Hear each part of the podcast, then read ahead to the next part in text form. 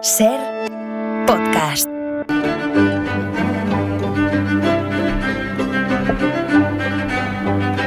Hola Nieves, buenas tardes.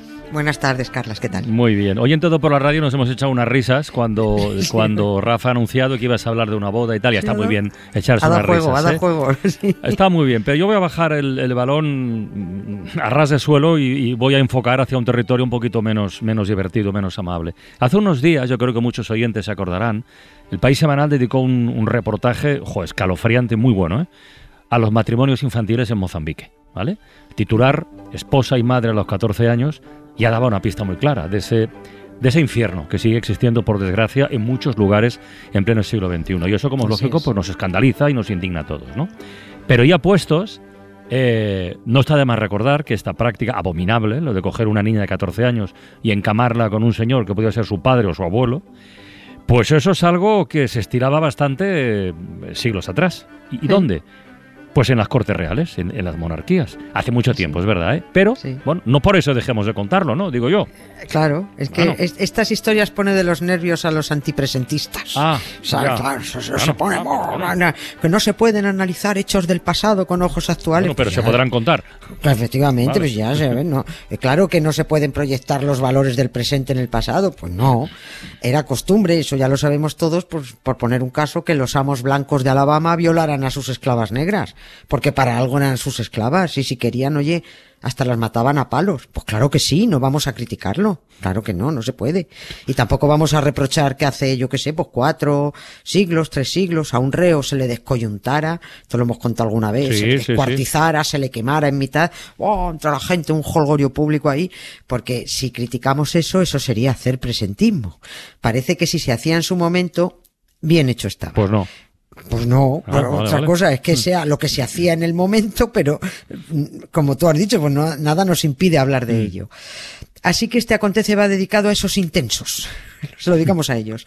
El 2 de febrero de 1560, un tío hecho y derecho de 33 tacos, que era rey de España, que se llamaba Felipe II, que ya llevaba otras dos bodas a sus espaldas y muchos tiros pegados con varias amantes, se casó en Guadalajara con una niña de 14 años, con Isabel de Valois, que la pobre aún no sabía por dónde le, le daba el aire.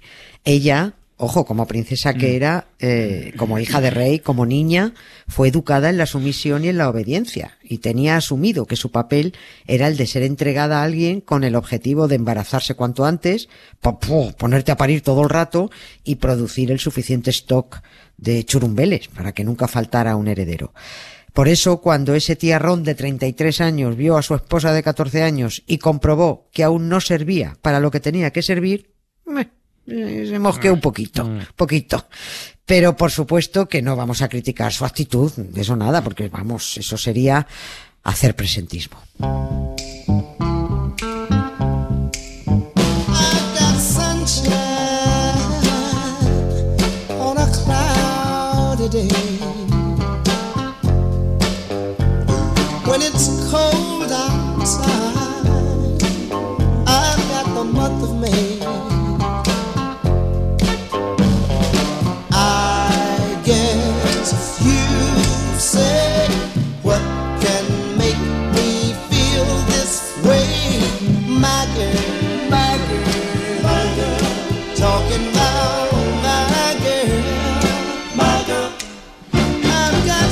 A ver si lo he entendido bien esto. Felipe II se mosqueó porque la niña con la que se casaba era una niña y no estaba lista para procrear.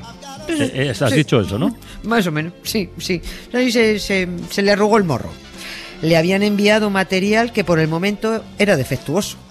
Probablemente tendría arreglo, probablemente, No. pero lo mismo no, porque estas cosas nunca se saben. La niña no había tenido su primera menstruación.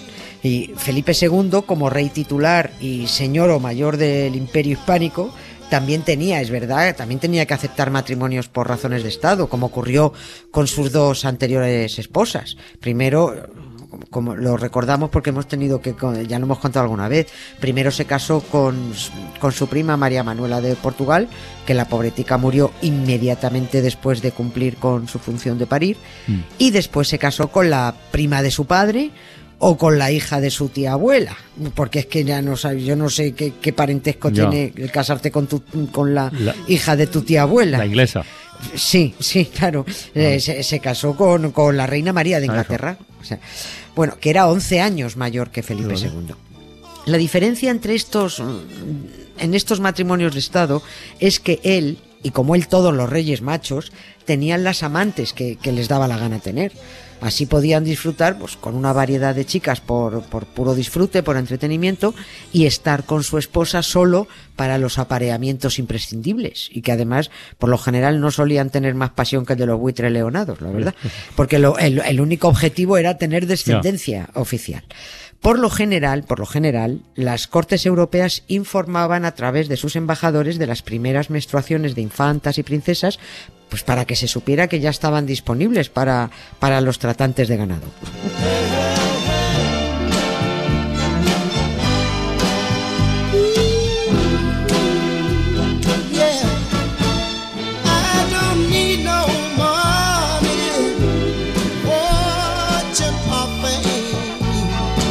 Pero entonces hay algo aquí que a mí no me cuadra. O sea, en el caso de esta niña, de Isabel de Valois, ¿no se había informado antes de que aún no estaba preparada para procrear o cómo funcionó esto? No, mm, porque se sabía. Es que aquí hubo, aquí hubo cierto lío con este ajuste, con este matrimonio ajustado. Y, y- y hubo cambios de planes en mitad de- del proceso. Eh, lo cuento. A la niña la iban a casar con uno, luego con otro, en fin. La entrega de la niña Isabel fue mm, para sellar la paz franco-española mediante el tratado Cato Cambresi. Por eso la llamaron, la- el nombre que le pusieron, el sobrenombre era Isabel de la Paz. Eh, es un tratado en el que se, devol- se devolvieron territorios que antes se habían quitado eh, franceses y españoles. Eh, mediante ese tratado también se acordó luchar juntos los dos países contra los herejes protestantes. Y por ese tratado también las monarquías hispánica y francesa se aseguraban una unión familiar como garantía de una paz duradera. La niña debería haberse casado, según el plan inicial de sus padres, eh, lo primero, cuando esto se ajustó a lo mejor cuando la niña tenía 10 años o algo así, se tenía que haber casado. Los padres eran, por cierto, Enrique II de Francia y Catalina de Medici. Enrique II de Francia sale- es un tipo que sale en los cuadros así, como adormilado siempre, con los ojos así, muy, muy- sí, así un poco flipado. Catalina de Medici, pues una tía, una reina que mandaba mucho. Eh, bueno, pues el plan inicial de los padres era haber casado a la niña con el rey de Inglaterra. Pero es que el chaval cascó enseguida, cascó antes de tiempo y hubo que cambiar los planes. El segundo candidato fue el propio hijo de Felipe II, el príncipe Carlos, el que iba a ser heredero del trono. Pero aquel chaval estaba más para allá que para acá, tenía un carácter... Estaba revenido, este, este era el que perseguía a las chicas por palacio, le arrancaba a las ardillas la cabeza de un bocado, pegaba a los criados, en fin, era un chaval muy conflictivo y además era un poquito deforme. Y parecía que ese matrimonio no iba a asegurar una alianza duradera entre las coronas porque no iba a durar mucho tiempo vivo el chaval. O yo qué sé, no, no sabían que iba a ser de ese chaval. Y de hecho ocurrió así. Y el tercer candidato fue Felipe II. O sea, por aclararnos, Felipe II se casó con la novia destinada a su propio hijo. ¿Sí? Sí, sí, Vale. que le levantó, vamos, que le levantó la novia dire- directamente a, a su propio hijo. Eso está muy feo. Que el padre le levante la novia al hijo. Y eso, pese a que Felipe II estaba informado, porque las cortes estaban cuajadas de espías, de que la niña Isabel parecía tener algo que de momento, y así lo dijeron, la incapacitaba para el matrimonio. Porque la regla no había llegado. Se supone que a esa edad debería haber llegado, pero no llegó. El tratado entre las dos coronas se firmó casualmente el día que la niña cumplió 14 años. Y en ese momento, el plan era, como digo, casarla con el hijo de Felipe II, con Carlos, porque Felipe II estaba esperando, él, a ver si se podía casar con la reina de Inglaterra, con Isabel. Claro, pero como la, como la Isabel inglesa pasó de él, Eva Mojeni le contestó, Felipe II apeó a su hijo del tratado con Francia y decidió casarse él con la Isabel francesa. A ver, yo entiendo que todo esto es un lío, pero ¿qué quieres que te diga? Ahora que acabo de terminar de verla, si la gente ha seguido el follón de Juego de Tronos Ah, con reyes, reinos, ya bastardos. Sí, sí, ya ha terminado. Pues menudo follón es ese con los Lannister, los Stark, los Tan- Targaryen. Targaryen, los Targaryen, O sea, sí, sí. sí, y lo- los siete reinos, bueno, pues si no se han liado con eso y lo han seguido, aquí no vale liarse con cuatro gatos de dos coronas. Un poquito de interés. La cuestión es que aunque la niña aún no, no estuviera lista, confiaban en que acabara estándolo. Y Felipe II es que necesitaba trincar novia y necesitaba cerrar esa alianza con Francia. Con un poco de suerte, entre la boda por poderes en Francia y la confirmación de la boda religiosa en España, bueno, pues habría buenas noticias, pero el caso es que no las hubo.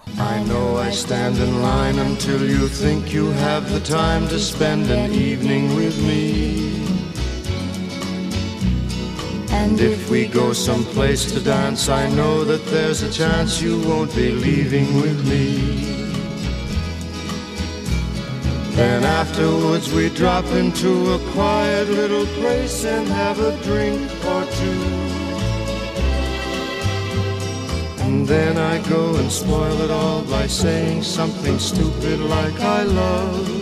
Entonces, ¿cuánto tiempo pasó entre la boda por poderes y la de Guadalajara? ¿Cuántos meses? Eh, siete, siete meses, Meses. pasaron siete meses, de junio a, de junio a, a- a febrero. Em, en la boda por poderes en, en París, el que hizo de novio fue el duque de Alba, Fernando Álvarez de Toledo, que cumplió con el paripé habitual de aquel siglo XVI en las bodas reales, que era, también lo hemos contado alguna vez, que todo el mundo tenía que ver que los matrimonios se consumaban.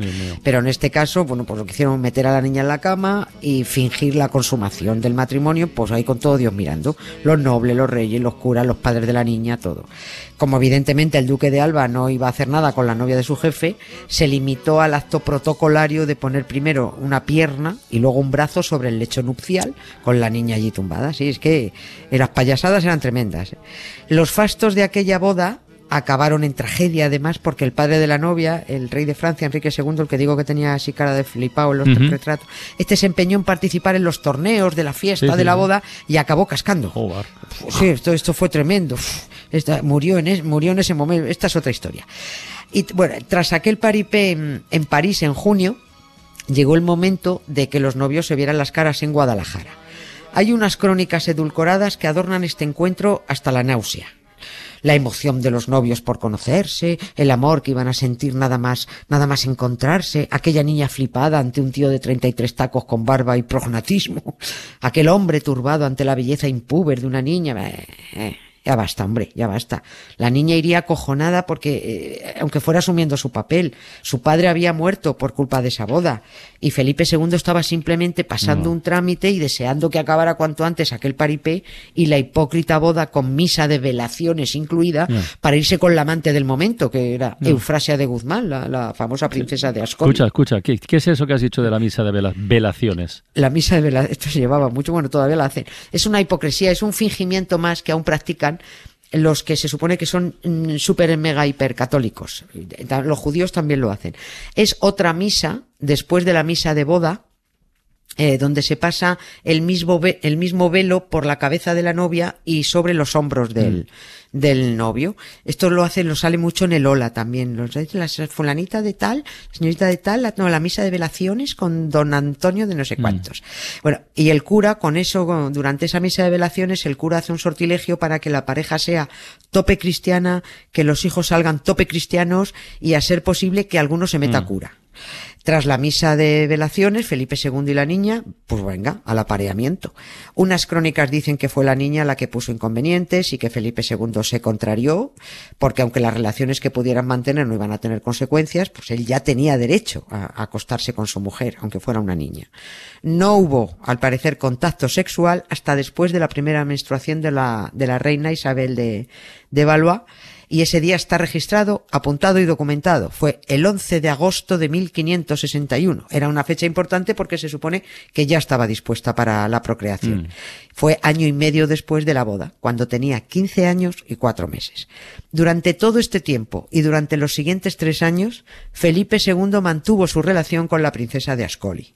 De hecho, parece que el cristianísimo rey dejó embarazadas a las dos prácticamente a la vez. Al amante la casó con un cortesano para, para disimular y la reina Isabel, muy mosqueada, aunque muy jovencita, porque sabía que su marido la engañaba y que toda la corte lo sabía, acabó abortando unas gemelas. Ese fue su primer embarazo, eh, frustrado. Luego vinieron dos niñas y después su cuarto parto, el que la mató. Solo tenía 22 años.